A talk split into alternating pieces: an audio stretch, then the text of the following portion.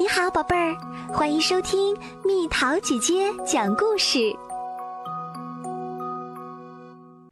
无知的代价。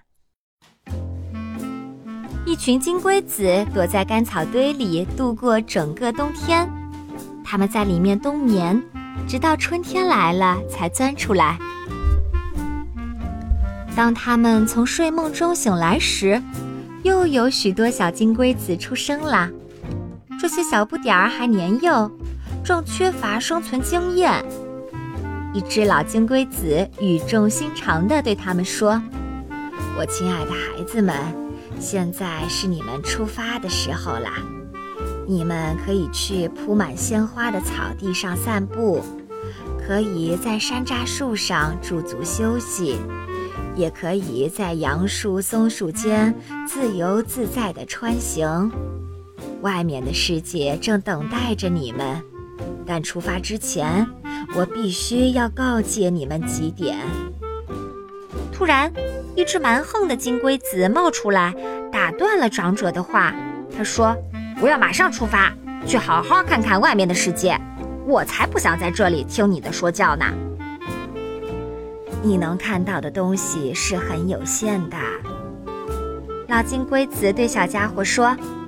你说什么，老家伙？要想看得多，你就必须先知道的多。你知道的东西越多，就能看到越多。一群只会空谈的家伙！再见。还没等老金龟子回话，这只蛮横的小金龟子就出发了。它飞进了山楂树丛，在杨树、松树间穿行。最后飞到了一个蜂窝旁，一群蜜蜂正在按照它们特有的飞行轨迹，到周围花丛中去采蜜。金龟子拍动翅膀发出的嗡嗡声，给正在忙碌的蜂群带来了干扰。一只蜜蜂对它说：“你看，你的出现打乱了我们的工作，现在又得从头开始了。算你们倒霉吧。”我可不知道这是怎么回事儿，我只是想来学一学。蛮横的金龟子回答说，接着它就旋转着飞走了。可一不留神儿，又撞到了一只七星瓢虫，害得瓢虫伤了一片翅膀。瞧，你像个疯子一样乱飞，把我撞倒了，害得我受了伤。可怜的瓢虫说：“可我并不知道那样飞会有什么危险。”我只是想学一学，你只能自认倒霉吧。”金龟子回答说，“他都没帮瓢虫一把就离开了。”金龟子来到了丛林里，它一边飞一边拉屎，粪便正好落在了一只熊的水果拼盘里。熊生气地对金龟子说：“你看，你让我的草莓橘子拼盘变得这么恶心，我只好扔了它。”你这个倒霉的家伙！我就是想拉屎，又不能憋回去，我可不知道正好落在你的盘子里。金龟子无所谓地说。接着，金龟子来到草地上，他看见草丛里有一个大洞，很好奇，于是就爬了进去。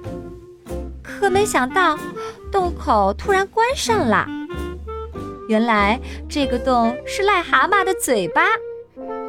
这只蛮横无知的金龟子变成了癞蛤蟆的口中餐，癞蛤蟆很愉快地享用了自己的早餐。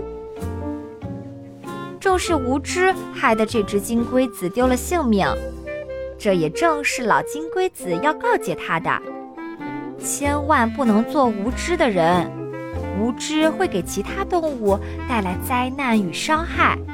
还会将自己置于危险的境地，甚至会让人付出生命的代价。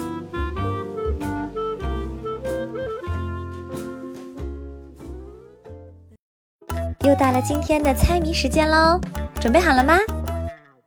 有时是蓝色，有时是黑色，有时还会变成红色，每一天都这样度过。猜猜到底是什么